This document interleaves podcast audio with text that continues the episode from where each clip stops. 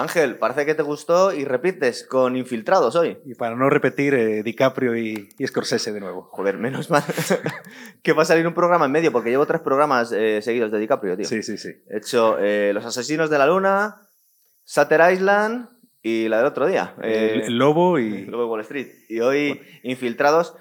A mí estas cosas me fastidian mucho, cambiaron el nombre completamente. Es verdad que, que nos explican en español eh, lo que, de lo que va la peli, pero joder. Lo suelen hacer eh, bastante a menudo en España. Sí. Eh, de hecho, son los difuntos la película. Sí. Y tiene los bastantes... que ya no están. Sí. Exacto, lo, los que han partido.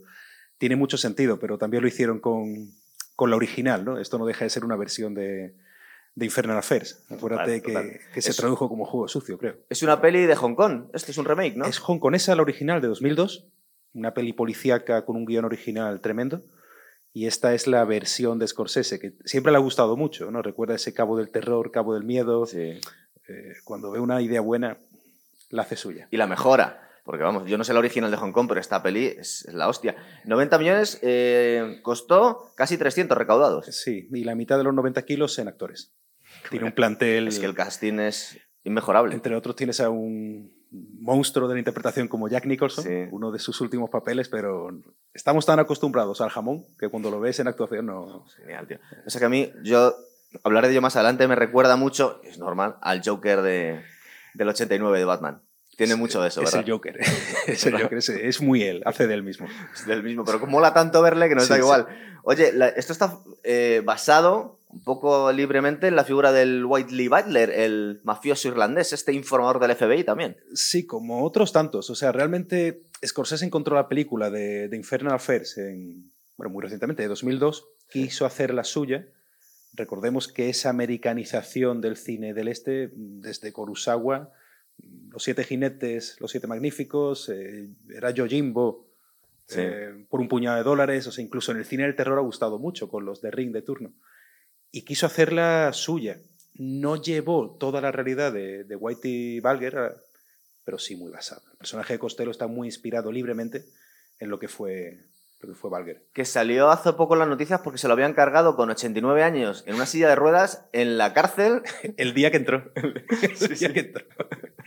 Tendría, se habría granjeado algunos enemigos ya, ¿eh? Hombre, dijeron que había que investigar a los funcionarios de prisiones porque era demasiado sospechoso. Sí, sí, sí. Eh, También, eh, joder, meter en la cárcel a un tío con 89 años y en silla de ruedas. Bueno, en la justicia le tocó cumplir eh, a una edad tardía y creo que se ensañaron con él los, los Sí, sí, sí, fue, horrible la muerte que tuvo este No, tío. fue un infarto, precisamente. Pero no, Jack Nicholson, chicos, que sigue vivo y la verdad es que se ha pegado una vidorra este tío. Está viendo a los Lakers Desde todavía. luego, primera, primera fila de los Lakers, tiene ya Sí, sí. 86, 88 años. Casting tenemos a Leonardo DiCaprio. A veces, cuando contemos la peli, se me van a mezclar los nombres entre los actores y los personajes, porque Sí. esto es una, es una puta locura. Leonardo DiCaprio haciendo de Billy Costigan.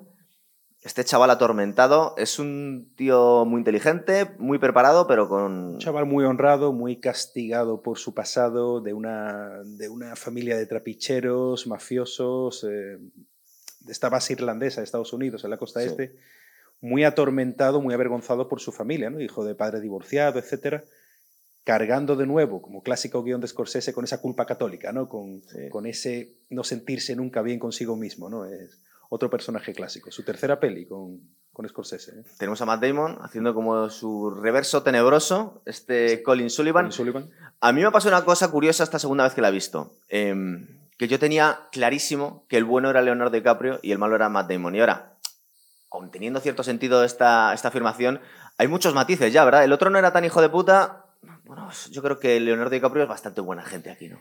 Bueno, sí, pero te muestra de nuevo la fealdad humana Sí. en todas sus vertientes. O sea, eh, este Billy hace atrocidades en la película sin ningún tipo de pudor a quien pille por delante y, y bueno, es un poco ese toma y daca ¿no? Sí. que tienen los personajes. Tiene mucho más matices y es más gris de lo que parece la primera vez, a lo mejor que la Sí, ves. sí, sí. Sí, ¿verdad? Están atormentados. Eh, Jack Nicholson de Frank Costello, ojo, macho. Increíble. Es ese, es ese Don Chichio, ¿no? Recordemos la presentación, esa presentación de un Jack Nicholson ya mayor en la sombra, años 70 aproximadamente. eh, la no necesidad de que tiene de CGI cuando hace las cosas bien en el cine. Sí. Te lo oculta entre sombras, sabes que es él y después ya aparece con su edad actual. Y a mí me recordó mucho a, ese Don Chichio del Padrino 2, ¿no? Bueno, y al Joker, por favor. Bueno, Es verdad, es un poco menos histriónico, un poquito menos, nada un más. poquito menos, ¿no? Pero hay veces que parece él. Sí. Eh, Sí, total. Eh, a Mark Wahlberg, que hace un papel. Es verdad que sale poquito, pero mola mucho. Tío. Es un, se come la pantalla. salvaje, tío. Se come la pantalla. Le nominaron al Oscar por esta peli, ¿eh? El sargento Dickman. Sí, Dickman, exacto. Luego yo es que soy súper fan, súper fan del ala oeste de la Casa Blanca, macho. Sí. Entonces, este Martin Sheen, que aparte es tan achuchable, le queremos tanto, y aquí acaba tan mal, porque aquí también es buena gente el tío, ¿sabes? Es muy bonachón, es Sí. achuchable, sí, totalmente. ¿eh? Entonces, que le tiren del edificio, es como... Bueno, no, no- no nos adelantemos, ¿no? jode, jode mucho. Alec Baldwin, que hace un papel pequeñito, pero también está correcto, ¿no? Es otro monstruo, o sea, eh, da gusto verle en pantalla. Sí. Cómo habla, es, es- es- esa, esa velocidad que va, es impresionante. Aparte que tiene fama de estar pegándole siempre a paparachis y aquí se le escapa la mano unas cuantas veces, ¿verdad? Eh, parece un tío que está intentando contenerse, pero tiene la mecha cortísima. No tío. puede, no puede, va, va a 100. Y luego, vale, dos más. Eh, Ray Winston, que es el Frenchy, que es un, es un secundario eterno, pero hace un papel muy, muy guay, ¿verdad? Está chulo, este, este tío era de Beowulf, ¿eh? Recuerda, con muchísimo CGI, pero... Es el amigo de Indiana Jones en la penúltima, que era malísima, pero bueno, le, le metieron ahí. La calavera, sí. Y la psiquiatra Vera Farmiga también, que... jovencísima. Jovencita. Y aparte que tiene un dilema importante. En esta película son todos ratas, tío. O sea, todos se traicionan a todos al final. No se libra nadie, no se libra nadie. Es una película muy víctima de su época, es justo post eh, 11S, esto se comenta siempre con esta película y es un poco la, lo que intentó transmitir Scorsese con eso. Tiene muchísima interpretación lo de la rata, pero Scorsese quería hacer hincapié en eso. Sí, ¿verdad? Cierto. Pues contamos la historia, ¿no? Vamos a ello. Lo que ocurre. eh, creo que estamos en los 80 y entra Costello, que supongo que tiene menos nivel su organización que va a tener unos cuantos años después, porque está extorsionando un supermercado el hombre, tronco. Es el, es el capo del, es el capo del barrio. De Sí. nuevo, toma lo que quiere eh, en una sociedad totalmente eh, medio anárquica. Recuerda que arrancamos por cuarta o quinta vez en peli de Scorsese con el Gimme Shelter. De nuevo. Y te ves un pequeño reflejo de esos eh, negros hablando de la sociedad de la época y Costello haciendo lo que quiere en un ultramarinos aleatorio.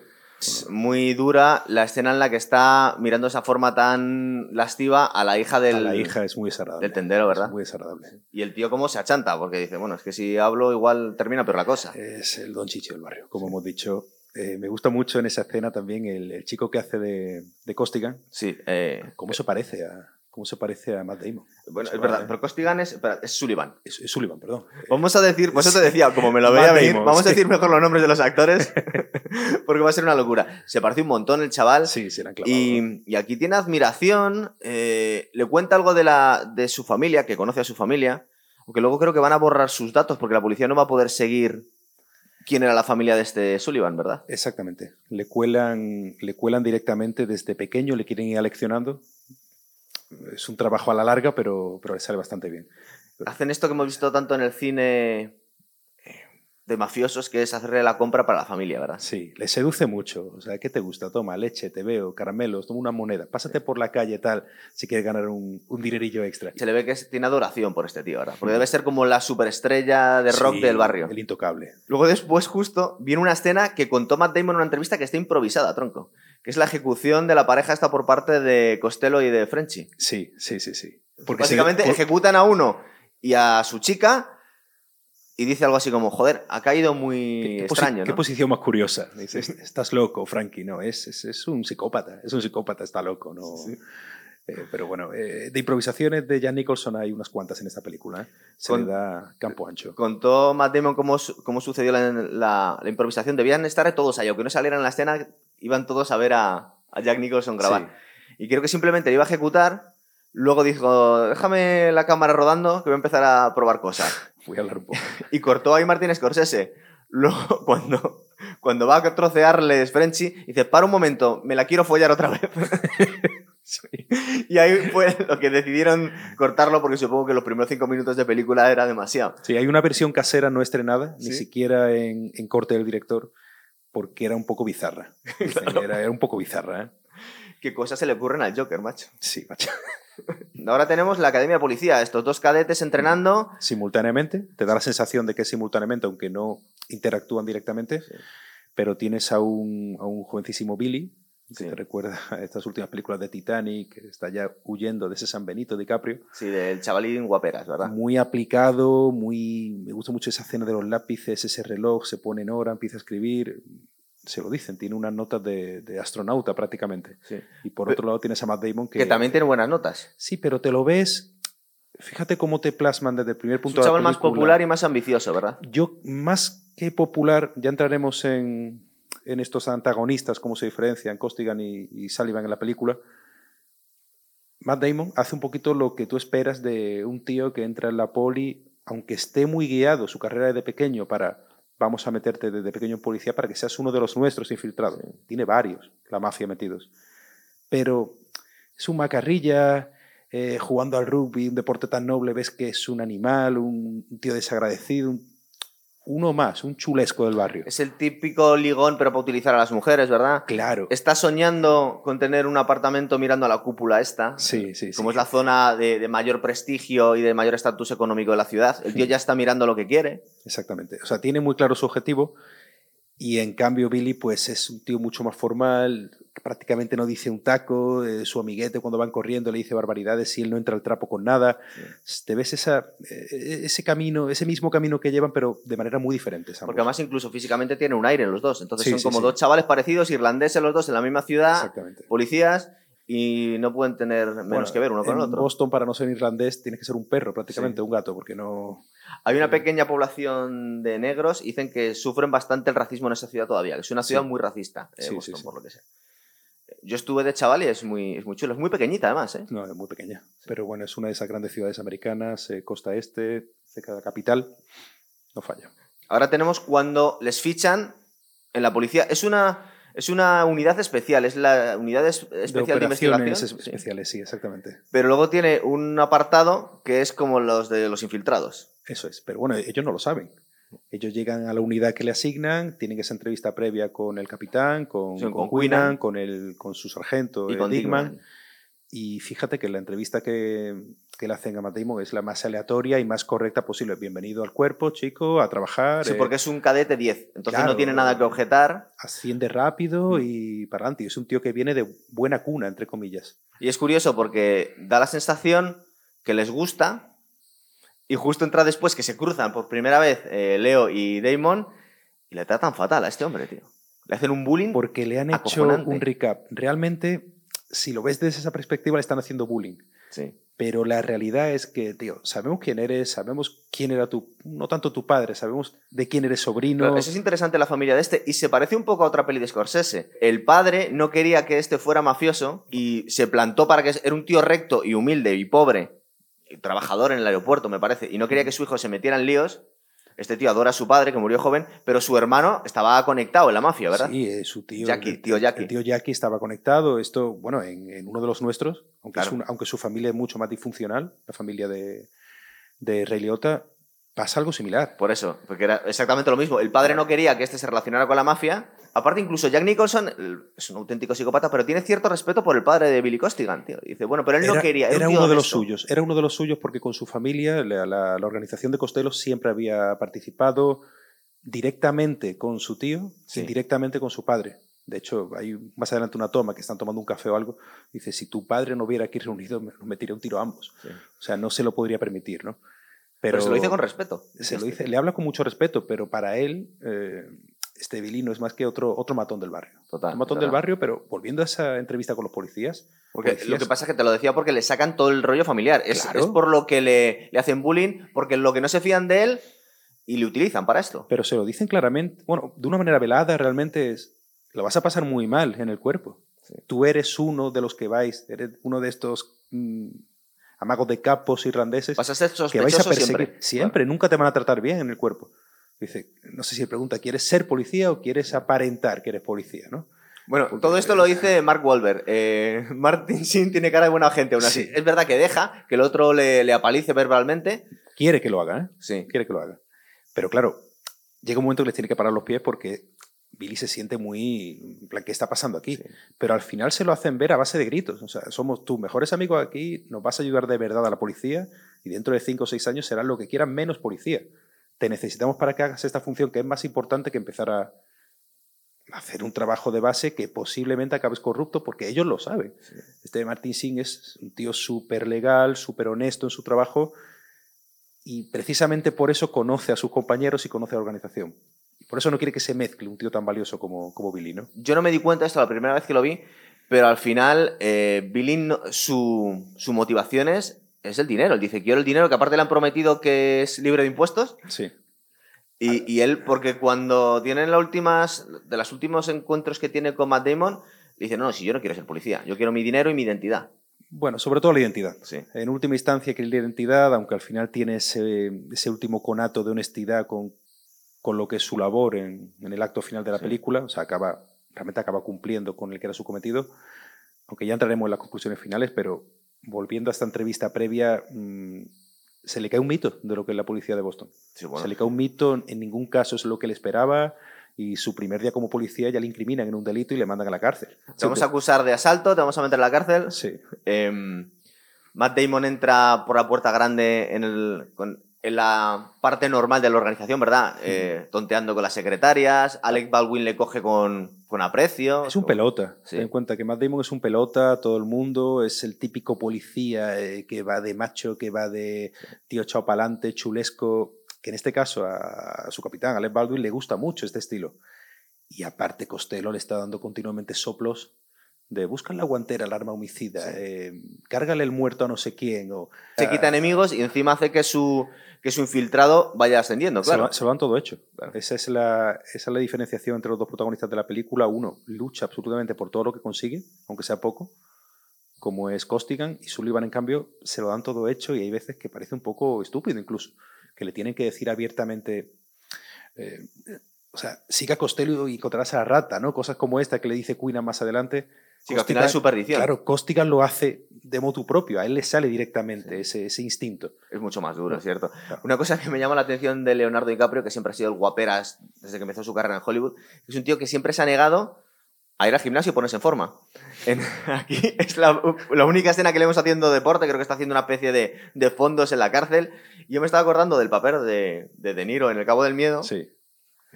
Un pánico tremendo con las escalas de la justicia y los homoplatos haciendo el mismo ejercicio. Y aquí este hombre sale con tripita, tío. Es, como- Sí, es un tío que ha salido fondón toda su carrera. O sea, le da lo mismo. Es de estas cosas que, porque Brad Pitt cuando hace Troya se pone hecho una bestia. Sí, sí. Y todos los guaperas de Hollywood en algún momento pasan por el gimnasio. o una gran transformación física. Pero este no ha hecho transformación en nunca su lo ha puta hecho. vida, tío. Siempre ha sido un tío flaquillo de joven Sí, con y, tripita y tal cual.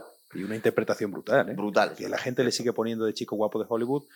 Venía de hacer eh, Romeo Julieta, Titanic, La Playa, Sí, sí. pero ya había hecho Guns of New York, eh, Aviador con Scorsese, había hecho un poquito antes también Atrápame si puedes con Spielberg, que son películas de, Sí, ya de un nivel actoral para un tío tan joven importante. Pero vamos, si quería echar un poco de músculo, este era el momento. En Ya, la ya. celda de la... Desde luego.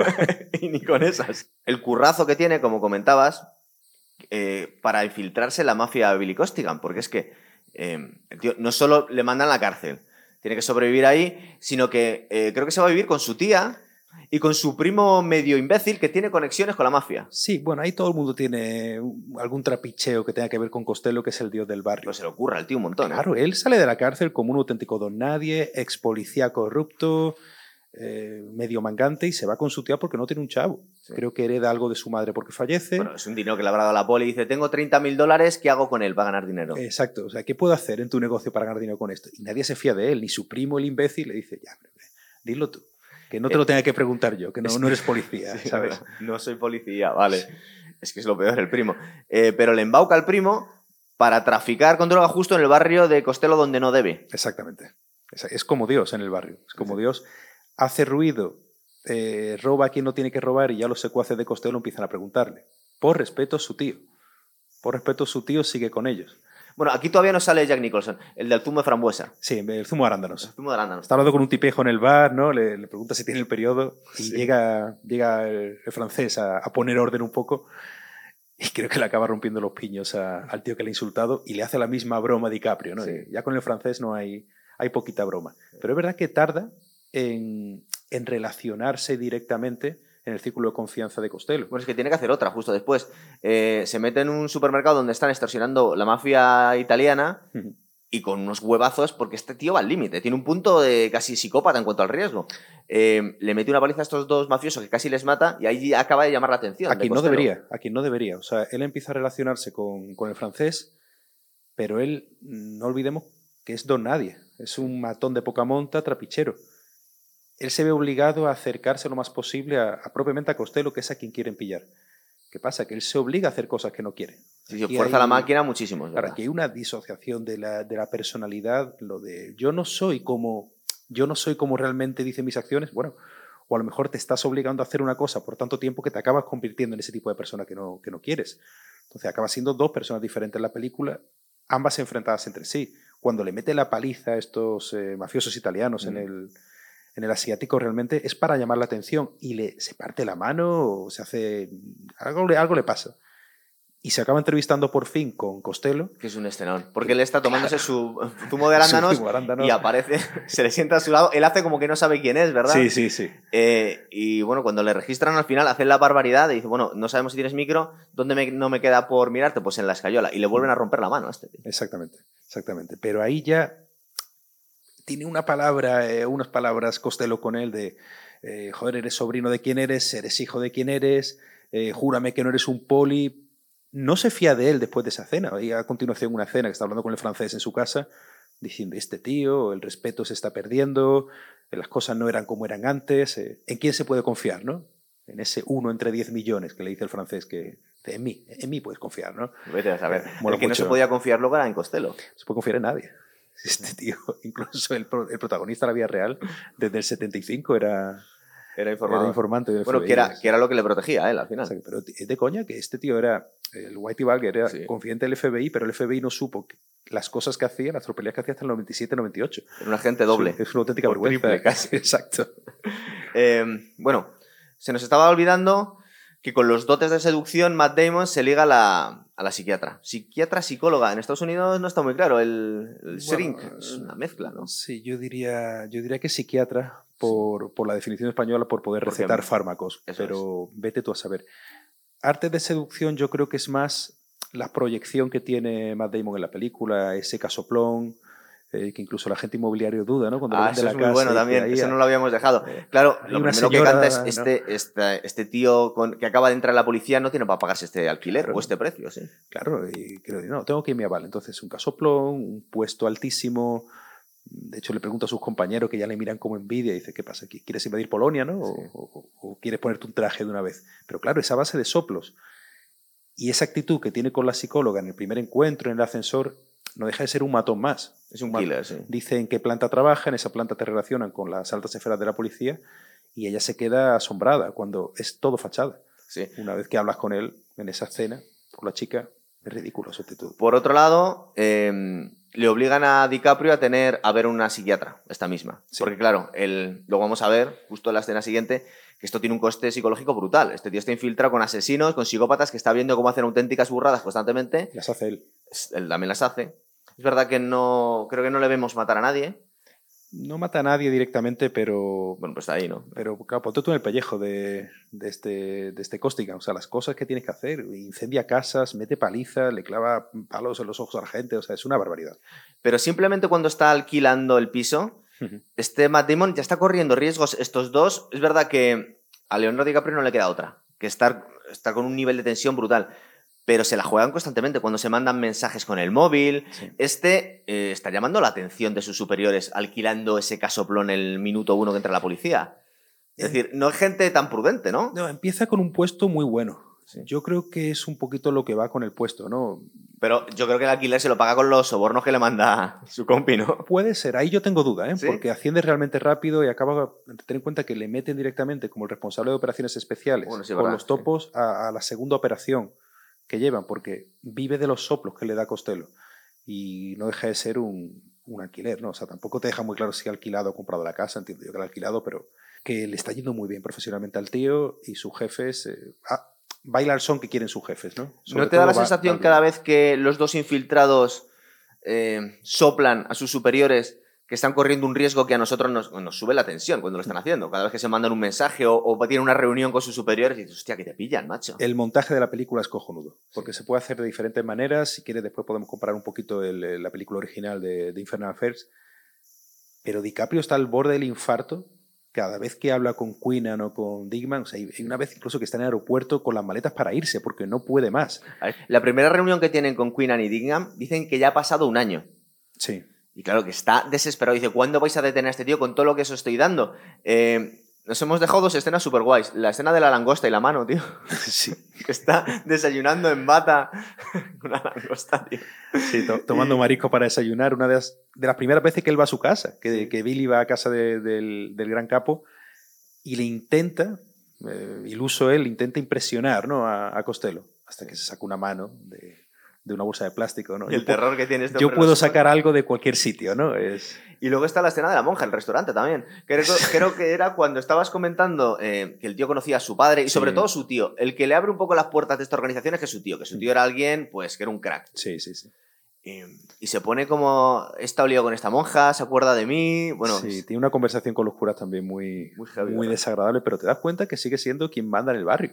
Tiene la influencia incluso de la iglesia, de, los tenderos, un montón de policías corruptos. O sea, el tío manda en, esa zona de Boston. manda, pero por ejemplo en El Padrino veíamos que el capo de la mafia, por lo menos en algunos, tenían cierto respeto a la gente, se sentían protegidos y era realmente el padrino, el que protegía a esta gente de una zona que no, que no cuidaba mucho las fuerzas de- del orden.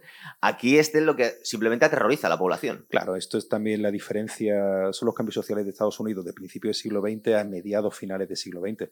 Ten en cuenta que esta película está basada eh, a principios del siglo XXI ya, pero desde los años 70-80 que te ves a un joven Costello, es un macarra. Pero te ves en cambio a un Don Chicho o ya incluso a, un, a un joven Corleone, pero incluso Don Chicho iba por la calle, aunque era un animal, Sí.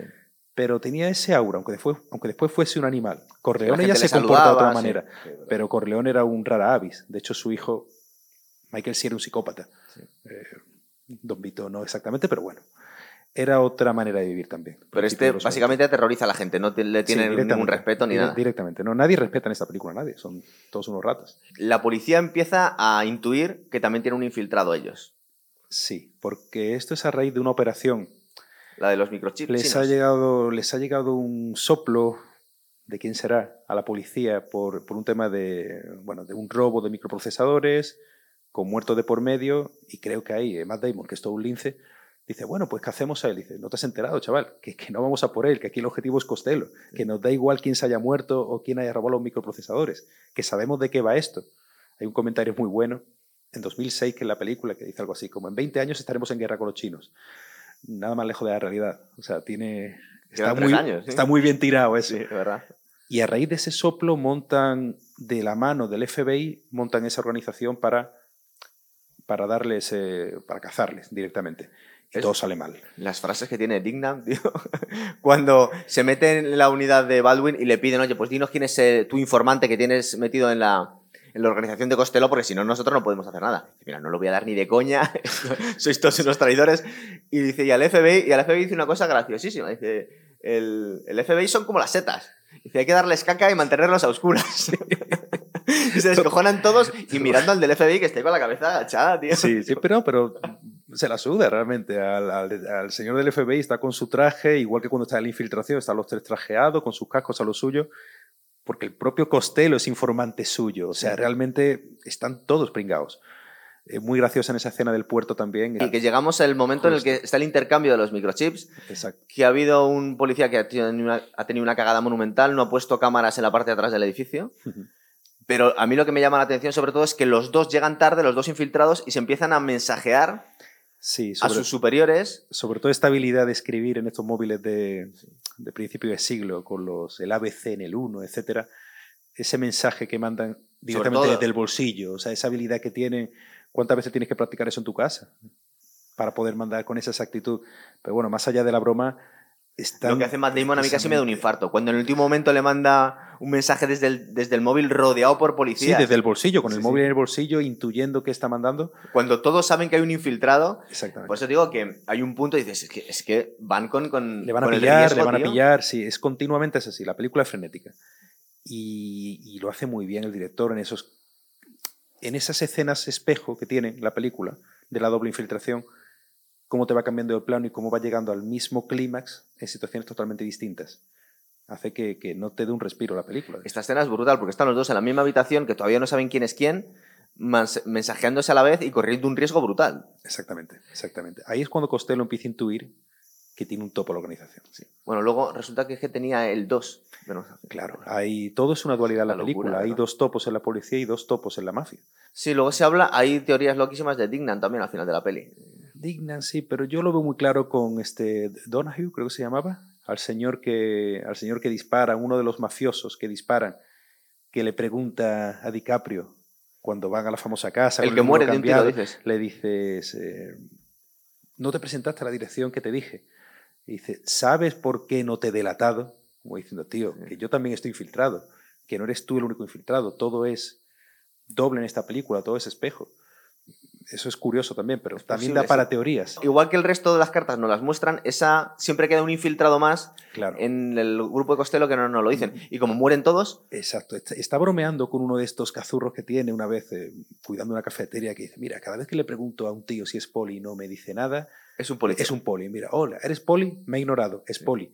E, esa tía ha pasado de mí. Claro, y ese, ese tío, este Donahue, está tan integrado que en ningún momento de la película, hasta esa pregunta o cómo se la formula, no te deja claro que es policía. Es posible, porque además cuando les obligan a poner los números de la seguridad social, eh, Leo está sentado al lado de él cuando lo están rellenando y se están echando miradas ahí un poco como... Y curiosamente, eh, todo lo que hace Billy respecto a los números de las cuentas que no tiene o su número de seguridad social reales, a pesar de que Costigan los, eh, de que Sullivan los chequea después, no encuentra nada raro.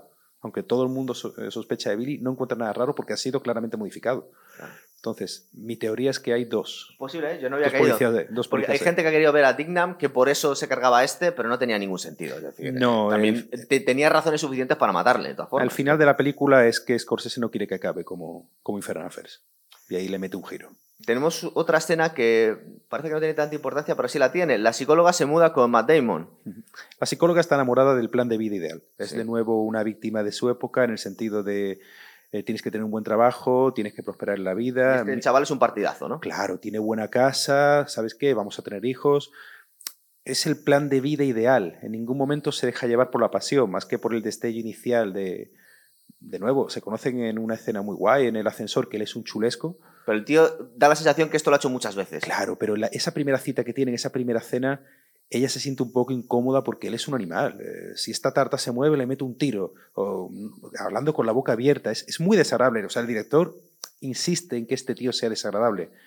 Eh, dice cosas a destiempo, le hace la broma de no querer volver a quedar con ella, pero ella sigue en ese tren de vida. Se deja llevar por la inercia. pero aún así yo le he visto en esta segunda vez que, lo, que veía la peli un, un poquito de humanidad y de vulnerabilidad a Matt Damon. Por ejemplo, eh, aquí no quiere que su chica ponga fotos en el salón. No quiere que si se mete alguien en la, en la casa la puedan identificar. Tampoco es un animal. No, no, de hecho le vemos ciertos momentos de debilidad y de reflexión. Luego, justo después, le llama por teléfono Frank Costello y, como le tendrá súper espiado, sabe que hay una tía ahí y, le extorsiona. Aquí es la primera vez que la amenaza. Dice, como no hagas lo que te estoy pidiendo, alguien se va a acostar con esta tía. Es decir, vamos a violar a tu chica como no metes lo que yo quiero. De hecho, le acaba traicionando. O sea, el propio, el propio Sullivan acaba traicionando a Costello. Bueno, se traicionan los dos. Se traicionan los dos. Pero bueno, aunque Costello insiste incluso en el último momento de la película que él nunca, yo nunca te delataría, como le dice, pero, pero sí, le acaba traicionando. Y, y de nuevo es esa, es esa poca sangre que tiene ese personaje para mí en comparación con Billy. Sí. Eh, hay una conversación que tiene con su jefe, con el Baldwin, jugando al golf, que le dice algo así como, bueno, te vas a casar, ¿no? Perfecto, eso, eso nos da a pensar que no eres maricón. Vas a tener y que te funciona la polla. Vas a tener hijos, no, perfecto, son las mujeres eh, que funcionan bien, tal. Y él, sí, sí, funciona bien todos los días, pero realmente es un tío que no funciona.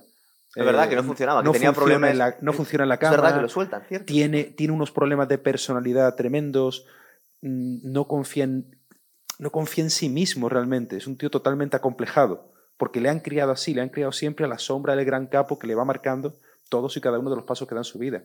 Incluso al final suelta una frase muy absurda, como de un niño pequeño, enrabietado, cuando le está metiendo tiros a Costello, dice, tú mucho disparar, mucho follar, pero de hijos nada. Claro, que tú seas un impotente, para él es un insulto como decir, no tienes hijos, eres impotente. No, tío, no va por ahí estás totalmente enrabietado y totalmente fuera de ti, ¿no? Diciendo esos gritos. Pierde el sentido. Bueno, impotente del todo no debe ser porque tenemos la duda de quién es el padre del niño de esta. Suponemos. Bueno, a ver, debía- eh, lo que le viene a decir ella es que da muchos gatillazos, ¿no? También puede ser de la ansiedad que tiene este colega, porque es que eh, tiene ciertos momentos también, eh, Sullivan, en los que le escandaliza lo que hace eh, Costello. De hecho, le sienta mal, le jode que se haya encargado a Queenan. Él, él lo enmascara con que ahora ya no puedo conseguir los datos del Sí. infiltrado, pero se queda flipando. Dice, ¿qué ve, barbaridad ve has que hecho, está, tío?". ve que está descontrolado. Pero, claro, también está atormentado Costigan. Sí, claro. O sea, la película, yo creo, desde mi punto de vista, de, no te enseña un test de paternidad, ¿no? Pero te, te hace pensar que con un solo tiro, una sola bala, Costigan deja embarazada en un momento Seguramente. de. Por lo menos queremos que esté la duda ahí. Está claro. De, de hecho al final le dice, ¿qué tal está el niño? No respeta a nadie. No, bueno, de hecho, incluso Sullivan lo ve en la mirada de ella cuando está llorando en el entierro del otro. Sí, sí, sí. Él automáticamente dice, joder. ¿qué Le quería, ¿no? A, a Billy le quería ya.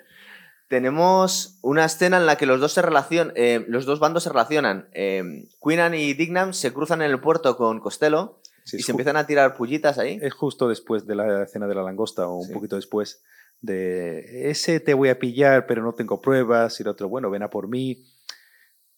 Te da a entender que se llevan tiempo buscando. Sobre todo este y los dos saben este que se están buscando entre ellos. Claro. Claro, sobre todo, yo te quiero pillar, vale, inténtalo, no lo vas a conseguir. En ese momento la película empieza a tomar ya un punto mucho más, mucho más rápido. Es cuando DiCaprio está al borde de, de que le dé un ataque, que empieza a pedirle eh, una droga más dura la psicóloga. Es un momento en el que Matt Damon se siente más vulnerable porque se está, bueno, empieza a relación con ella y quiere controlar más lo incontrolable. Hay dos momentos en los que uno que le está abrazando a ella y le dice, bueno, esto lo pasa más veces, no eres el primero que le ocurre. Y él dice dos cosas. Una le dice, dice, bueno, si ves que no funciona, déjame tú, porque yo no voy a ser capaz. O sea, Soy- ahí es vulnerable. Soy ¿eh? irlandés. Sí. Pu- Puedo funcionar con algo que vaya mal toda la vida. Eso es muy irlandés. Eso, mira cómo está Irlanda a día de hoy. Se lo reconoce claramente porque él no puede. Pero Y otro en el que está acojonado dice, a lo mejor debería estudiar como abogado y cambiarnos de ciudad. Exacto. Quiere huir de su vida. De nuevo, una vida que le han ido llevando como a un perro desde pequeño. Desde Sí. que es un niño le han metido en esa dinámica. Él está sufriendo ese... Hay mucho también de síndrome de Estocolmo en esta película. Pero él no sabe realmente quién es él. Él tiene esa... Se llama mencionada disociación de su personalidad. O sea, ¿soy realmente un mafioso? ¿Pertenezco al cuerpo de policía? ¿O no soy ninguna de estas dos versiones de mí mismo? O sea, él le han llevado, porque Claro. es verdad que le- ha adoptado de alguna forma Costello desde el Claro, chaval. claro. Igual, igual necesito encontrar mi propio camino en la vida, meterme a estudiar Derecho, irme a otra ciudad y ser yo mismo o descubrir quién soy, porque él realmente no lo sabe. Parece que Billy sí tiene algo más claro quién es, o sobre todo quién no quiere ser en esta película. Pero esa vida delictiva en la que se mete del entorno de un año hasta que se, espera, se desespera, en la película hongkonesa son más de 10 años de infiltración, es mucho más dura o más verosímil en ese sentido. Porque ten en cuenta que, que lo que está haciendo, a ver, está orquestado, es una película, pero, joder, piensa en Antonio Salas, por ejemplo, en Diario de un Skin.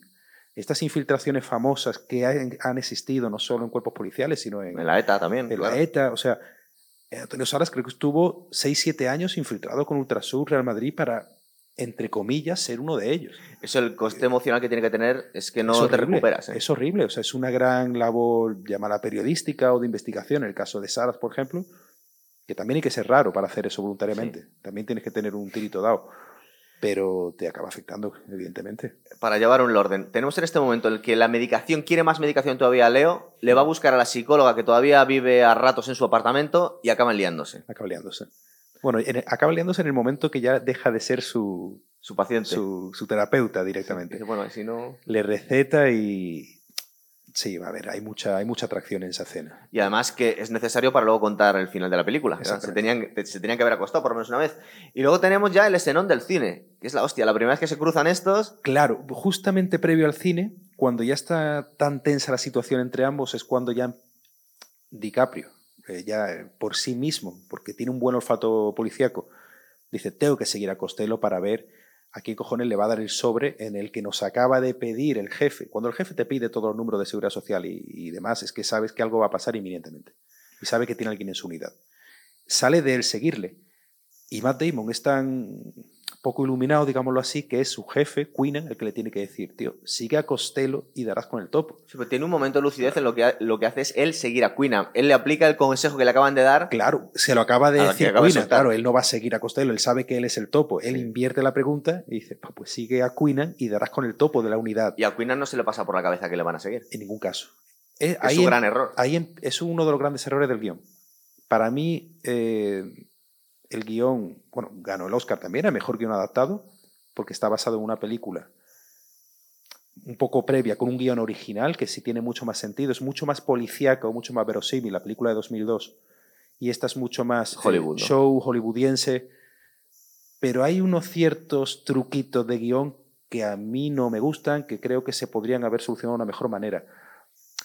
Eh, Que se le vuelva no- no el consejo contra Queenan, tú lo es- ves demasiado exactamente, forzado. eso me gusta, ese detalle. No me gusta el detalle de escribir mal ciudadanos en el sobre y, y ese, ese plano concreto que te da Scorsese para estamparte en la cara, quédate con este detalle, me parece muy obvio y que acaben cazando o que, que, sí. acabe cazando a Sullivan Por porque ve precisamente el sobre del infiltrado de la mafia, la policía, en el despacho del jefazo de policía infiltrado, no me parece verosímil. Que en ese momento el otro no tenga otra que decir te borro tu historial. Bueno, borrar historial, salva Es, el es pellejo, verdad tío. que, que es- tiene unas complejidades tremendas la película. Entonces, eh, a lo mejor lo han querido Hay- hacer demasiado pato a los públicos. hay que sea saber- demasiado hay- evidente. Evidentemente, hay que saber llevarlo, pero yo le hubiera dado una vueltecita más de rosca. Creo que Un el poco final más complejo. todo, es ¿no? muy precipitado. Sí. Todo se precipita para que acabe en, en un acto final muy rápido. O sea, el golpe del final, cómo se conocen ellos, lo veo muy precipitado, que no me parece mal, ¿eh? Pero claro, es que entonces nos Sí, en una película de cuatro y además horas. Leo no sospecha de Damon en ningún momento hasta caso. que se lo encuentra aquí en la frente. Es En verdad que con todo lo avispado que está toda la película, aquí peca de inocente demasiado. Pero todavía estamos en el cine. Estamos en el cine. La, eh, es muy buena la, la escena en la que sale con una, es una polla de plástico, Sí, ¿no? sí. Eh, quedan en un cine porno donde cree que no le van a seguir nadie. Es verdad que los dos van con la misma ropa, con la misma gorra, Sí, ¿verdad? sí. Y está Leo, el que está siguiendo a, a Matt Damon, y Matt Damon hasta dentro de un rato no se da cuenta que le está persiguiendo, tío, por las calles. Exactamente. Mola mucho cómo juegan con las cámaras que hay ahí en Tiene las calles mucho, gui- tiene mucho guiño a ese cine japonés o Sí, sí no solo cuando está con los microprocesadores, con, con la mafia china, sino ahí huyendo por, esa, por ese Boston que parece un Little China. Realmente, entonces, esos guiñitos a la cultura china, cultura asiática, me, me gusta mucho. Era un homenaje a la peli original. Te lo puedes tomar así, para mí claramente. Entonces, me gusta mucho esa manera de grabar que parece que te retrotrae a- a- al cine de los años 80, ¿no? Te saca un poco del estilo de grabación de la película. Y la escena esta en la que parece que realmente Matt Damon le va a meter una cuchillada a Sí. Leo y el que se lleva la cuchillada es un pobre chino Un repartidor currito, ahí, ¿verdad? Sí, un currito del barrio. Es...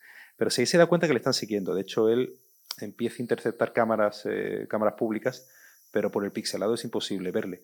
Lo que es cojonudo es que él se fija dónde está la cámara y primero, él tiene cuidado de que no le grabe su cara, pero luego va corriendo a ver si ha salido el que seguía el que le seguía. Y ve que es imposible reconocerlo, pero ahí empieza Bueno, ahí su está. cacería. No es tan lerdo, macho. No, ahí hablando. Tiene cierta inteligencia, ¿no? El reloj estropeado da la hora un par de veces al día también. ¿eh?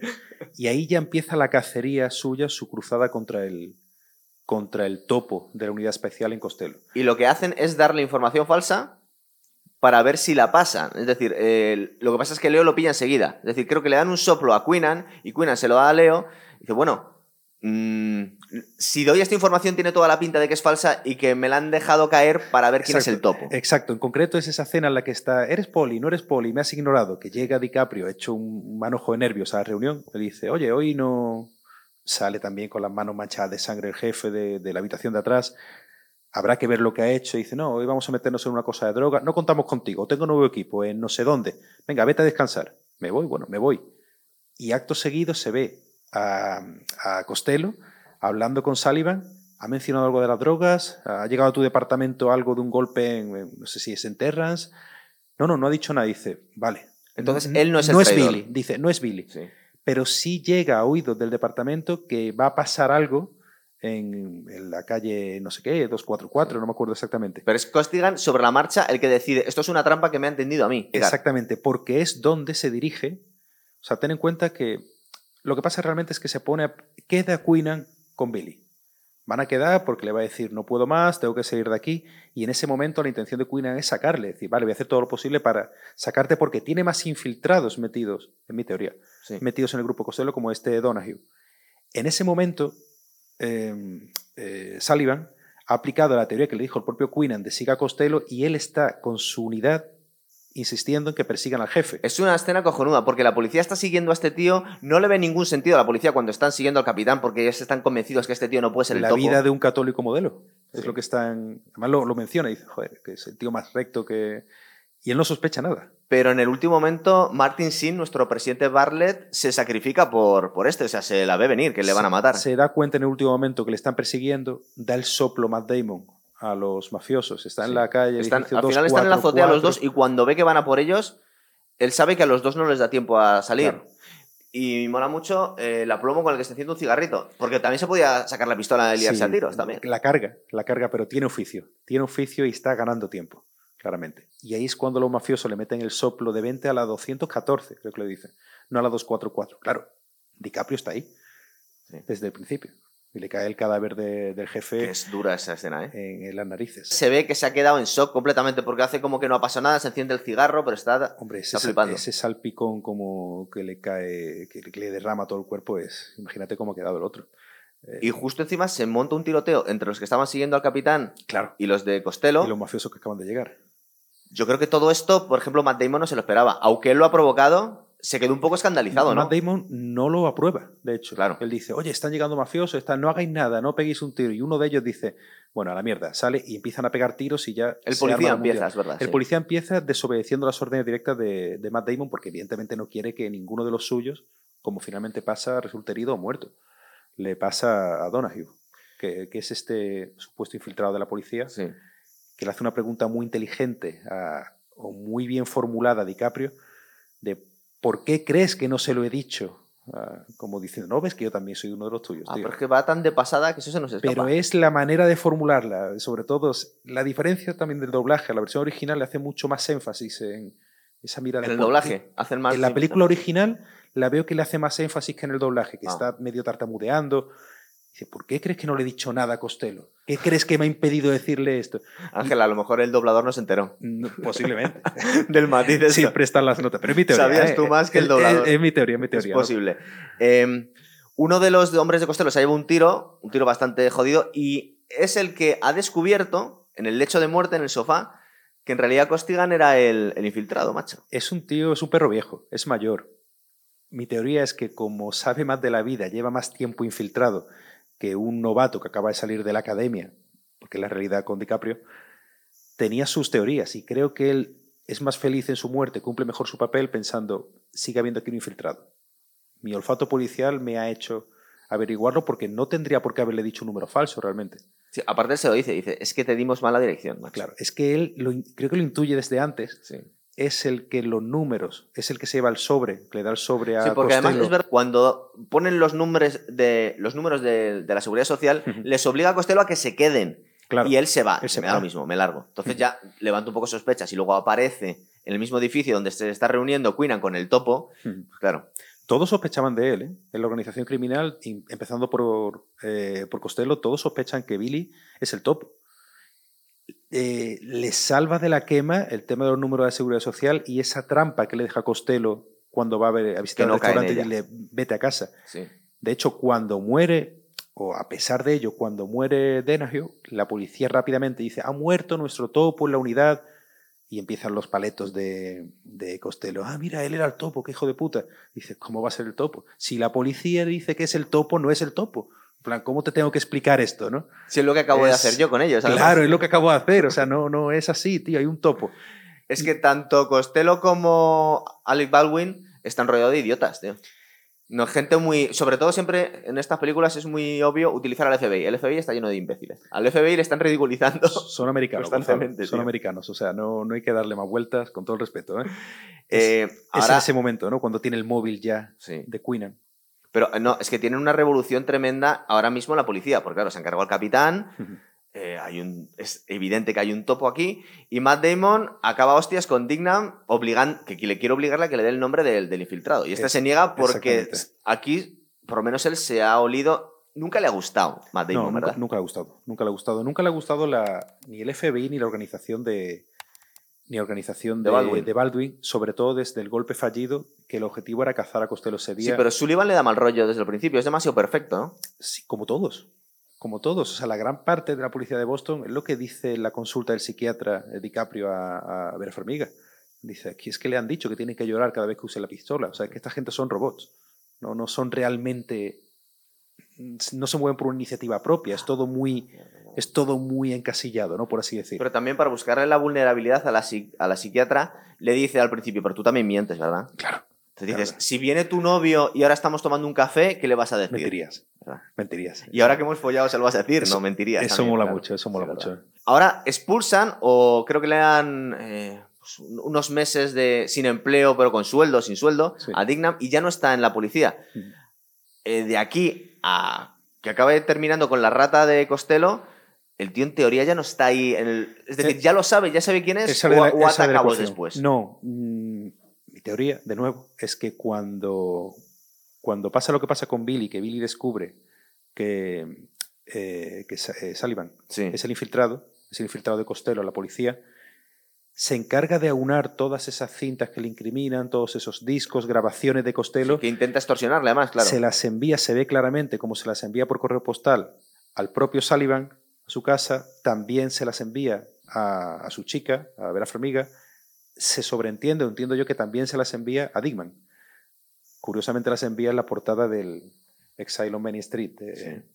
De Rolling Stone, otro guiño. Se lo lía ya, porque le pide el nombre del infiltrado y, bueno, se lo ha pedido varias veces en la película. no, pero yo creo que no, yo creo que no cree que sea Todavía no lo sabe, ¿no? No, lo porque sabe. él le- se niega a dárselo a todo el mundo. Claro. O sea, se niega a dárselo a todos. O sea, no se lo da a nadie, pero ni Queenan ni Dickman. O sea, eso ahí mantienen total silencio.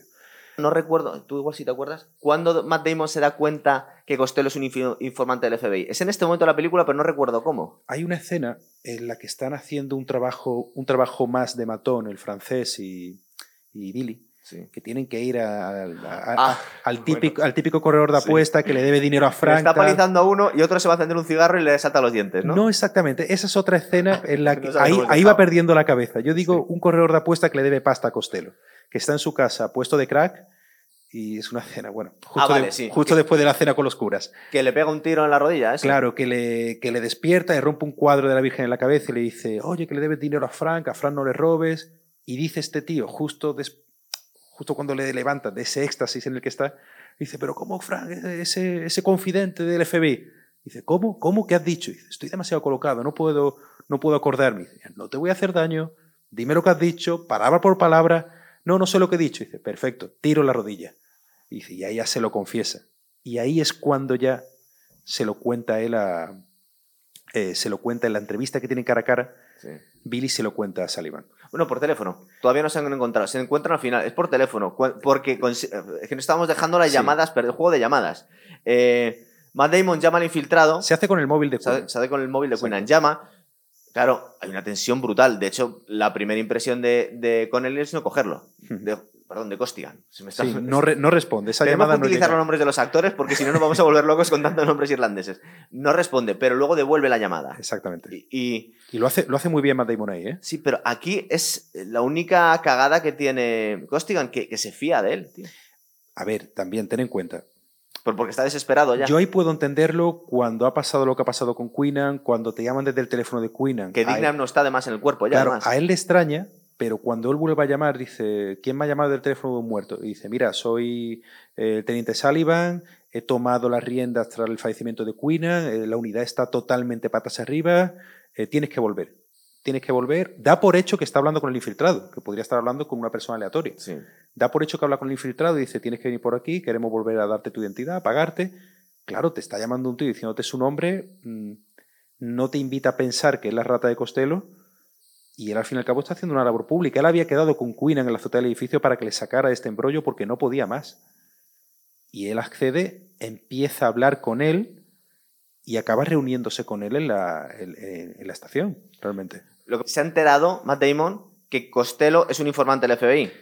Claro, vía eh, Billy. Billy, eso. Se le ha dicho Billy. Entonces, cuando van a hacer una entrega de las drogas, Van a dar otro golpe. van a dar, van a- van a- creo que van a hacer un intercambio, van a pagar Eh, por las drogas, van a hacer un... Exacto. Ahí Billy está totalmente metido en el ajo, soplando absolutamente toda la información a la rata de Costello. Es verdad. Y Y, la rata Cos- Costello, que lo sabe todo, por otro lado le llama a Costello y le dice, oye, me están siguiendo, quítame eh, Hace el paripé, seguimiento. hace el paripé y realmente quiere que acaben con Costello, o por lo menos que le detengan, ¿no? Claro, llega un momento que obliga a su unidad a que se desvíe de la carretera para coger un, un atajo. Pero que vaya por ellos también. Claro, vaya por ello. De hecho, se ve cuando llegan a, a esos puertos o a esos almacenes eh, los mafiosos, llegan como todos los coches de policía en punto muerto, los coches sin luces, y en el momento de la verdad dice Billy, espérate, que voy a ir detrás, que tengo que recoger algo. Se quita de en medio y entran los policías con todo. Entonces, es en el momento que tu rata no te protege, estás perdido. Porque la rata se siente traicionada, claro. Porque la rata sabe que le van a traicionar. O sea, es que no se fía. Realmente en ningún momento Costello traiciona a Sullivan. Pero en el momento que se da cuenta que es informante del FBI, que a saber este tío por dónde me va a salir, me adelanto yo, le borro, creo que soy el único infiltrado de la policía y así salvo el pellejo. Aún así, se encuentran los dos delante de una pala de una excavadora. Y es Costello el que le intenta pegar el primer tiro a Sullivan. Es decir, de alguna forma es defensa propia. Claro, le está diciendo Costello, yo a ti nunca te haría nada, como mi hijo, ¿no? eres como un hijo para mí, lo clásico, y a la, y a la menos, a la primera de cambio, te levanta el brazo con el ademán de darte un tiro y el otro responde, le mete tres o cuatro tiros acojonado, llorando, y se lo carga. Se lo carga, pero claro, ahí sigue haciendo ese doble papel de que llama a Gwen, la chica o la novia de querida Sí. de Costello. Dicen, ah, Gwen, lo hemos perdido, tal, está muerto. Es como su último, su última relación, su último contacto directo con la mafia, ¿no? Y ella es un héroe, ella llega a la estación, eh, le aplauden. Bueno, es un héroe dos Eh, veces. Primero, es un héroe ahora que se ha cargado a Costello. Antes le odiaban un poco. Sí. Antes lo odiaban un poco, que tiene esa pelea con, con Dickman, tal. Pero ahora ya llega y parece que todo lo que ha hecho merece la pena. Se ha atrapado a Costello, eh, no se sabe nada de la rata del departamento, pero bueno, todo el mundo le hace la pelota y es cuando citan a Billy ya en la estación. Que ese en ese último golpe sí ha estado con Costello en el... Sí. Se ha escaqueado en el último momento. Se ha escaqueado, además, literalmente. O sea, va al coche delante, espérate, tengo que coger algo del coche atrás. Y se va corriendo. Eso También un poquito... eh, Sí, porque esa es- operación la, la coordinan los dos topos. Exactamente. Se la está comentando a, a Es- Sullivan. Exactamente. Y ahí es cuando se reúnen cara a cara. en el ¿verdad? En la estación, cuando ya Damon es el, es el héroe. Eh, yo, claro, ya como ya sabes lo que ha ocurrido, ves una tensión que a lo mejor la primera vez eh, que la ves no ves. Es decir, eh, yo veo sospechas desde los dos lados. Pero es la segunda vez que la he visto. La primera, en teoría, hasta que no ve el sobre, se está fiando de este, En ¿no? la primera sabes que va a pasar algo. Sí. Mi intuición la primera vez fue, aquí va a pasar algo, o sea, está un, un falso, bueno, un teniente de policía, muy sobrado, muy, ¿cómo lo hiciste? Eres un héroe, te recomendaremos a la medalla, bla, bla, bla. Y el otro está tirado en la silla, reventado, con la cara de, mira, quiero irme a casa, quiero cobrar e irme. Quiero cobrar, o sea, estoy cansado. Tú sabes que va a pasar algo, pero no sabes qué va a pasar. Y pasa en el momento que ves ese sobre la mesa, que a mí me parece el gran error de la película. Mira que Porque me es parece- demasiado evidente. me parece un película, pero si eres la rata del mayor mafioso eh, de Boston, tú le has pedido a él para identificar al policía que está metido en la organización los números que le pueden incriminar y lo tienes en la mesa de tu despacho, Es tío. un despiste demasiado. ¿no? Claro, y, lo Y luego encima sales de la habitación y te pones a mirar los datos de este, que el otro se te escapa. Claro, se te escapa justo en ese momento y el otro no tiene otra cosa que huir. O sea, estás en la estación de policía, eres policía, ves el sobre y huyes. Estás queriendo llegar al mismo final de Infernal Affairs por un camino diferente, totalmente diferente. Claro que el final es muy chulo, es muy americano. A partir de cuando empieza Es ya incluso demasiado violento para lo que te esperabas. Y mira que la peli es violento porque es como un desfase total, ¿no? En No- cuestión de cinco minutos. No te lo esperas. La escena final o el acto final en el que ya está Billy extorsionando a Sullivan. Sí, pero dejamos una cosa. Sí. Vuelven a casa y eh, justo antes de que llegue Sullivan, eh, Hostigan le da un sobre a su chica. Dice, no, no, ya sé que tú estás con él, no es para esto, pero es la única persona que tengo. Porque este Guarda tío- esto. Claro, este tío tiene una situación personal horrorosa. O sea, no, no conoce a nadie, está solo en la vida y los únicos que sabían que él era policía, uno está muerto, el otro ha sido expulsado y el Exacto. tercero es el enemigo, macho. Exacto. Entonces, exacto. claro. Y ahora ya sabe que es el enemigo, totalmente. O sea, Entonces, ahora- le, le da un sobre, y luego, pero luego además le ha mandado el CD. claro, Con ¿no? la conversación, que era la conversación que había tenido con Costello en el momento que ella se muda al apartamento, además. Bueno, son horas, él lo define como horas de conversación. El abogado de Costello, en el momento de la muerte de Costello, se las da a Costigan. Y dice, fíjate, este tío confiaba más en mí que en ti, y tú eras su hijo, entre comillas. Sí. O sea, los recibe del abogado de Costello directamente y se las envía directamente a, a Sullivan. Aparte de tenerlas ella, se las envía a Sullivan. Lo que escucha con ella primero y luego cuando lo escucha Sullivan, hablan por teléfono y dice, mira, macho, nos vamos a reunir porque si no esto va, supongo que va No, a no, la prensa no, o a la policía. donde Reúnete quieras". conmigo o lo, o, o lo suelto todo, es lo que le dice Billy. Sullivan se está, eso lo vamos a ver al final, que se está dando ya por acabado. Aunque es el héroe, yo creo que tiene tal agobio también este chaval, porque acepta la muerte perfectamente al final. Pero es que aquí no lucha con la misma intensidad, se deja casi arrestar. O sea, se lleva una paliza del otro, se le ponen las esposas. Y en el último momento, antes de que se salve temporalmente, dice, mátame, tío. Pégame un tiro. De nuevo te hace ver la calaña del personaje. Él va a Yo un... me veo con mejores ojos que tú. Es que, es que a mí Matt Damon creo que, que es un tío... Es un tío de muy baja... Para mí, de En esta baja película, no personalmente. Bueno, personalmente... Pero en esta película el personaje me parece un auténtico eh, pringao, un perdedor. O sea, se presenta a un encuentro directamente con policías, por supuesto, para capturar a Billy. Mintiendo. Cuando sube el policía que está a las órdenes de Sullivan, que es este chico negro, Sí. compañero de la academia de Billy, Que para amigo, capturarle, sí. el propio Billy le dice, tío, ¿me conoces? No me dispares, este tío es la rata. Y por muchos gritos y por mucho que berree Sullivan, este compañero le deja que se vaya. Sí. Se, muestra, se muestra un poco en plan de policía, pero se va. Y en el ascensor ya tiene una... Tiene tan poco... Tan poca Carácter. fe en sí misma, tan, Sí. un carácter tan bajo, dice, mátame. Sí, bueno, porque él, no- Madre él se ve, habiendo sido policía, que, que ves en la cárcel de Boston, pues dices que va a ser horrible cómo me van a tratar. Entonces digo, prefiero que me mates. Totalmente. Y ahí ya te das cuenta de ese acto final de que hay un segundo infiltrado Sí. de la policía que era su Que compañero. el compañero de este, que era muy poquita cosa, ahí nos la mete doblada a Martin Scorsese porque no nos lo esperamos para nada. Este tío, porque no ha tenido ninguna importancia, era siempre un, compa- un comparsa que estaba ahí. Yo esto sí lo veo un poco increíble. Es demasiado poca cosa este tío como para. No sé. De quien menos sospechas, Sí, como- ¿cu- ¿cuántos infiltrados habría? Si la película va de eso, pero aquí hay otra cosa de guion, otro salto. Es que de verdad, para mí la película al final, película, de nuevo, me encanta, pero tiene unos fallitos. Es que a lo mejor los giros son tan bestias que es imposible justificarlos. Una al 100%. conversación en concreto, cuando le meten el tiro justo sobre el ascensor, le meten el tiro a DiCaprio Sí. y se queda él alucinando.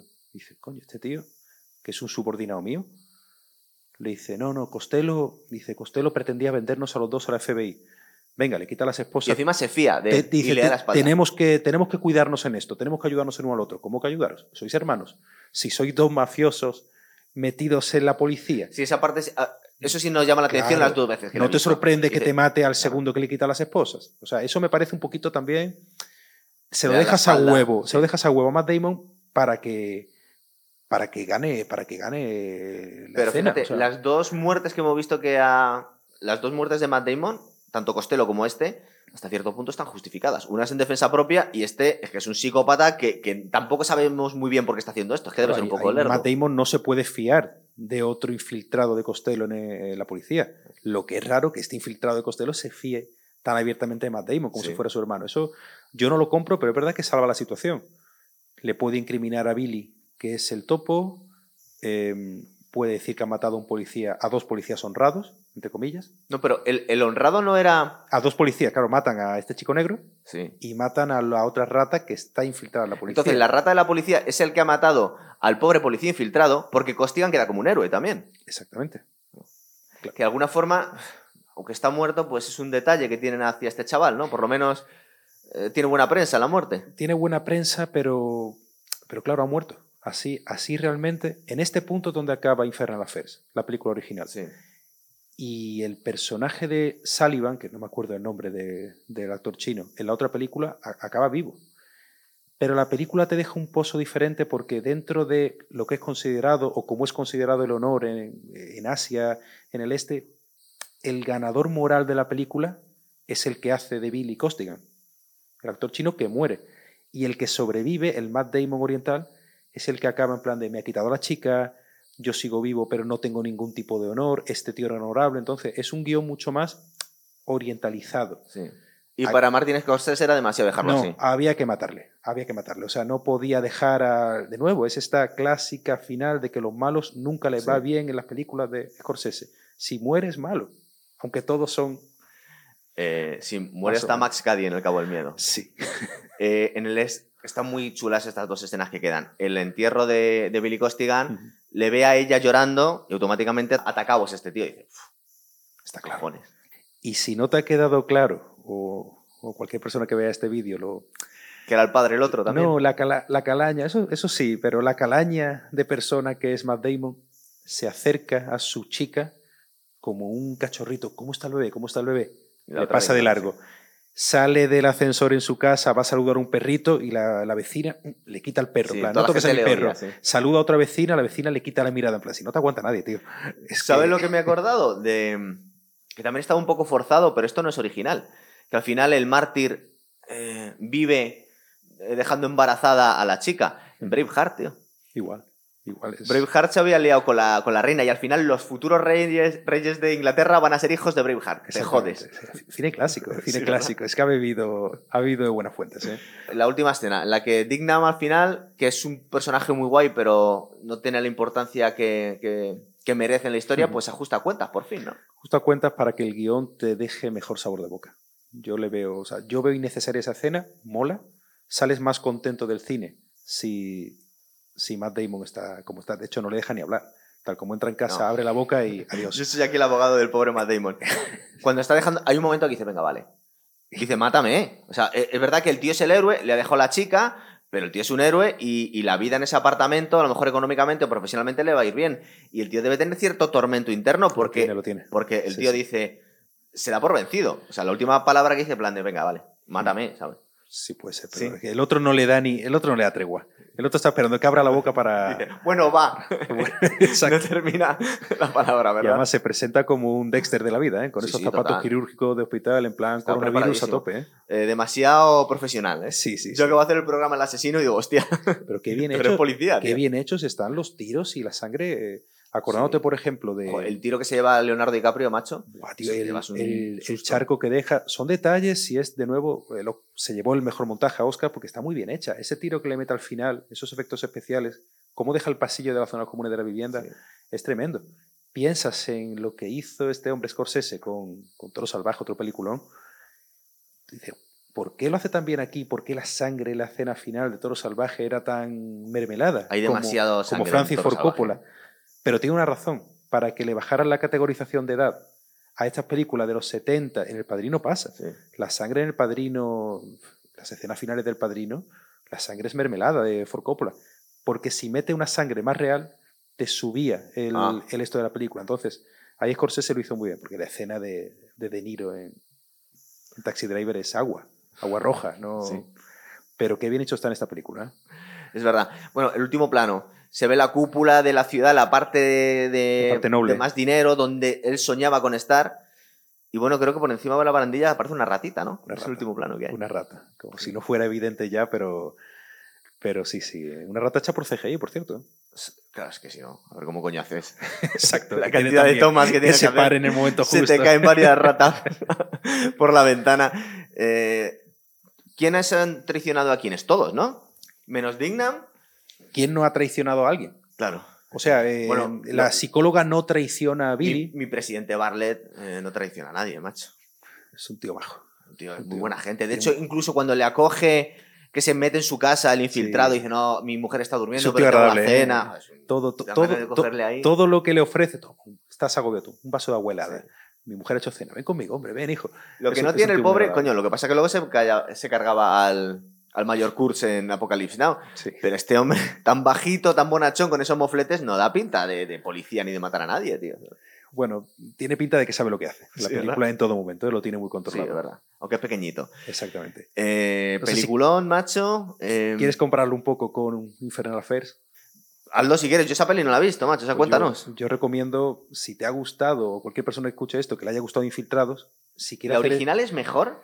Es Es distinta, a, es ¿no? a lo que voy. Es una película distinta. Es una película muy oriental en ese sentido. ¿O qué quiero decir? Dura un- una hora y media. Una hora y media frente a dos horas y media de Scorsese. A mí me parece mucho más policíaca. Te crees más que es una película policíaca porque va a la infiltración pura y a las relaciones directamente profesionales. Es Y no un- es tan efectista como esta. no es tan efectista ni es tan espectacular, no te mete tanto peso en ese amorío, ni en esas escenas eh, como de ultramarinos o de cuando le rompe la cabeza a los dos italianos, DiCaprio. Pero el guion te lo crees mucho. O sea, que dice, esto realmente pasa. O sea, esto ha pasado toda la vida, las infiltraciones, te lo crees mucho, pero claro, no es tan espectacular. Y el guion está mejor rematado porque tiene un fondo más psicológico, literario, filosófico, que esta. Esta, en cambio, el, el cast, las interpretaciones son brutales. No, por muy bueno que sean los actores chinos, mm, no tienes a Jack Nicholson. Y esta es más hollywoodiense en el sentido de ah, abusa mucho de la música, te mete unos temazos. Este Shipping Up to Boston lo petó mucho en 2006, te mete a Pink Floyd, o sea, es una película muy agradable de ver infiltrados. La otra es una película más de pos. Es que tiene... Para nada mala, ¿eh? Había ciertos, había ciertas exigencias del guion, macho, porque aunque sea Martin Scorsese, si tienes estos actores, tienes que dejar que se luzcan un poquito más y a lo mejor tienes que, yo qué sé, es que tú fíjate, es que Matt Damon y Leonardo DiCaprio les tenías que dejar que se explayaran a gusto. Bueno, no hemos hablado de posiblemente la mejor escena de la película. ¿Cuál nos hemos dejado? esta conversación que tiene un DiCaprio totalmente desquiciado en un bar con un Jack Nicholson totalmente borracho que está haciendo garabatos. Ah, que está dibujando ratas. Que ya, le, ya le confiesa que sé que hay una sucia y roedora rata en mi, eh, en mi organización. Esa escena es totalmente improvisada. Ahí le dijeron, dijeron las trazas de guion a los actores. Dijo Jack Nicholson, lo voy a hacer mío. Súbete al carro, DiCaprio. O sea, tú sígueme, tú sígueme el rollo, que se agacha, se le cae la pistola, la coge, el cigarrillo. Puro cine da la sensación que esa ha sido la forma de trabajar de Jack Nicholson siempre. Debe ser un tío que, improvisa muchísimo, es un puto genio, hay que dejarle. Pero, por ejemplo, en El Resplandor Kubrick no creo que le deje hacer estas cosas, tío. Es que el guion del Resplandor, la novela ya, ya da para que se luzca. ¿eh? Sí, luego Stephen King quería matar a Kubrick porque no le hizo ni puto caso. Seguramente hizo mucha mejor película de la que habría salido si hace caso al libro. Luego es curioso porque la segunda parte de la película, que se llama El Doctor Sueño... Sí, esa la tengo pendiente. Parece una peli de superhéroes, macho. Sí, bueno, es, lo que está. Cosa totalmente distinta. A, propósito de peli de superhéroe, le cayó una gorda Scorsese hace cuatro o cinco años. Cuando, criticó Marvel. Dijo que Marvel era. Marvel y todos los sucedáneos era como ir a un parque de atracciones. ¿Y sabes lo que le contestaron? Que él es muy bajito para ir a un parque de atracciones. no puede entrar a la montaña rusa. Fíjate que gilipollet que causó un, causó un revuelo en, en Hollywood, que un tío de un director con nueve nominaciones a los Oscars. Pero si es que no dice nada que la gente no sepa, al final son ganas de... Tenemos la piel tan fina. también son ganas del, periodista de sacar eh, clics en el YouTube y hacer, y hacer leña de, todos los sitios, porque es que, es que a lo mejor no lo dicen, pero todos la gente piensa esto. por lo menos es un cine totalmente distinto al que estamos acostumbrados. Pero claro, es que Scorsese junto con, con Spielberg son los dos directores vivos con más nominaciones. O sea, cuando hablan estos dos, habla Hollywood. Sí. Y a Hollywood le jode mucho que, que la franquicia de pelis de superhéroe que le mete tanta pasta, pues un director emblema tuyo diga eso, pero claro, eso te dice mucho Scorsese, siempre ha hecho lo que quiere. Es verdad que, que, Spielberg, que debe pensar lo mismo, pero también ha dicho que ha salvado al cine después del COVID eh, este tipo de películas, porque si no, no había. que querían superproducciones. Y luego, que también voy a hacer el programa dentro de poco, la locura desde un punto de vista social que significaba ir a ver Barbie y Oppenheimer eh, en sesión continua. O sea, yo fui de esas personas que una semana vio Oppenheimer y otra Barbie. Y lo, lo pues espaciaste, ¿no? Eh, si te digo la verdad, me gustó mucho la experiencia, no como a mí la película Barbie me parece, con perdón, es una mierda. Yo no la he visto. Pero me parece muy original que, o muy refrescante que en el cine te saquen Oppenheimer una, una película que no va de superhéroes o que no es Indiana 7, que vaya de una persona o de un caso tan concreto, tan de nicho, tan oscuro, prácticamente autobiográfica, y en paralelo te saques otra película original, que de nuevo no es Parque Jurásico 8, que hace una película sobre el concepto de, concepto de Barbie. Una cosa tan rara con esos actorazos, con, con esta Margot Robbie haciendo un papelón, que eso trabajan de puta madre, pero totalmente diferentes, totalmente originales, y que las peñas se vuelquen a ir al cine. Porque también nos pasó cuando veíamos el Lobo de Wall Street, que había mucha gente que interpretaba, porque no, no, era público del nivel que iba a, a saber apreciar todas las complejidades, pero se entretenía con las patochadas. Claro. Eh, había mucha gente que seguramente iba a ver, sobre todo Oppenheimer, que no le estaba calando, macho. A mí, a mí me, me, encantó Oppenheimer, me parece un peliculón, porque es una película que se sostiene en los actores. Ahí está el programa que va a venir. claro, cuando te sostienes en un guion bien hecho y en uno hay buena interpretación de todo el cast, la película sale redonda. Ese es el problema un poco que ha tenido eh, esta última de Napoleón, que el guion no se sostiene por ningún sitio. Es un absurdo, pero además es que eh, si quieres hacer tal ridiculización del personaje no tienes que hacer una película, macho. Claro, y la de Barbie, te digo, a mí no me gustó como película, pero al César lo que es del César. O sea, sacas unas interpretaciones, esta gente cantando, o sacas un nivel actoral que a lo mejor pones a otros dos tíos ahí. De nuevo, que la película no tiene ni pie ni cabeza, pero entiendo que la gente ha ido más al cine. Cuando después te dicen que el cine está muerto, que solamente las plataformas digitales Dicen tal, que fue lo que lo ha salvado de momento, a por mí lo me parece muy refrescante para la industria. Y oye, yo, yo me alegro, me alegro que la gente Pues de alguna forma eh, Spielberg que está, mm, yo creo que por lo menos medio retirado ya de la dirección, porque la última de Indiana Jones se la han hecho. Hizo una también muy biográfica, la de los. eh, una que. Los Haffelman, no, no me acuerdo cómo se llamaba. Ah, sí. Una que hacía de él, de. eh, Es su historia, de cómo él se enamoró del cine. Pero eran dibujos o No, no, CGI, no, ¿no? eh, no, no, es, es acción real. Es una película como él se enamoró del cine y cómo él empezó a hacer pinitos Cierto, es verdad. hasta que conoce a, creo que a Henry Ford. Y... Pero fue bastante Los fracasillo, ¿no? Fabelman, los Fabelman se Sí, llamaba. Fabelman, A sí. ver, Fabelman, yo la vi. Intento ver las películas siempre en el cine de estreno. Bien, es una bien. película muy bonita, eh, est- está muy bien dirigida. O sea, es Spielberg. Claro. Te vuelve a meter un cast de actores desconocidos, que esto le ha encantado a Spielberg hacerlo y trabajan bastante bien. Pero es una película más de homenaje a Spielberg. O sea, es muy bonita. homenaje al mismo. No, hombre, cuenta su historia. Él cuenta su, más que homenaje, cuenta su, cómo se enamoró del cine. Entonces, es una película bonita, poco revisitable, pero muy bien hecha. No, tampoco. A lo mejor él esperaba que una peli, hablando de él, tuviera más éxito. Hombre, creo que se ganó otra nominación al Oscar. ¿eh? Eso, a él ya se la dan por como cacahuetes. Le tienen que dar por- Muy bien, pues aquí esta peli que la tenemos pendiente, la dejamos revisada. Listo. Y para cuando puedas volver, pues vamos pensando, ahora que Ya- tenemos tiempo, ya ¿vale? iremos pensando. Venga, muchas gracias, chicos. Gracias.